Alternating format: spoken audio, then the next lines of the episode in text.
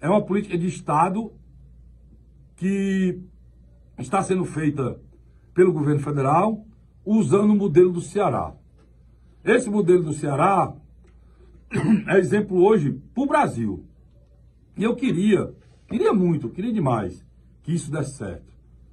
Mas ontem eu vi em vários, em vários canais de televisão e, e rede as pessoas é, colocando. Teve um especialista que disse: não, mas não pode ser só para a primeira infância. Tem, tem que olhar todas as áreas. Meu irmão, não vai ser olhado todas as áreas. Mas a, a primeira infância, a alfabetização nunca foi priorizada.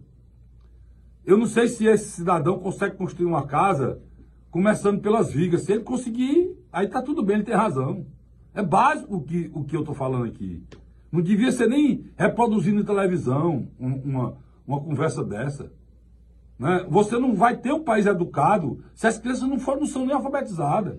Tem criança hoje do segundo, terceiro ano que não sabe ler e escrever, irmão.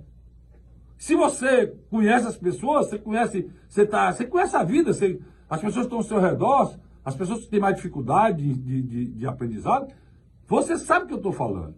Então, é muito sério é, no Brasil como a politicagem ultrapassa, a politicagem ultrapassa o que é correto.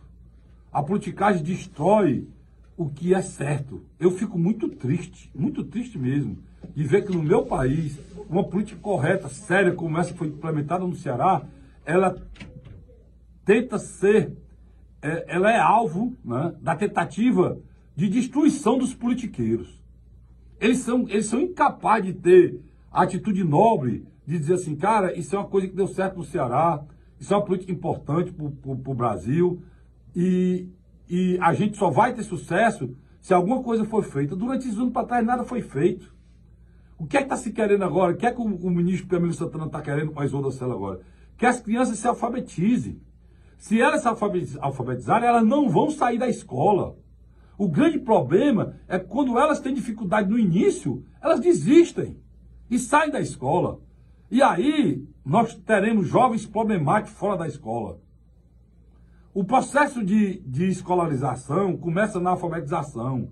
O gosto pelo, pelo estudo começa na alfabetização. Se isso foi iniciado e foi incentivado e potencializado, todo o resto do processo do processo educacional brasileiro vai bem, irá bem. Mas primeiro você tem que iniciar. Repito, ninguém começa uma casa pelas vigas. Como esse especialista maluco que tem voz na imprensa brasileira falou. Tem que olhar para o segundo grau. Meu filho tem que olhar para o segundo grau. Mas se é um processo, a educação não presta nada.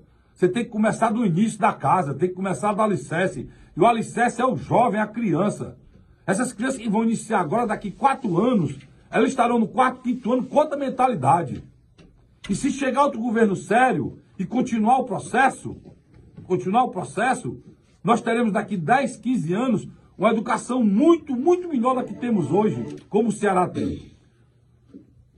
Então, é preciso respeito à sua inteligência, que os politiqueiros baratos do nosso país não têm eles interessam muito mais a política do que o bem-estar social, principalmente o bem-estar das crianças desse país.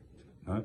Mas a gente tem que identificar e lutar contra eles. É isso que eu estou fazendo aqui agora. Tá bom?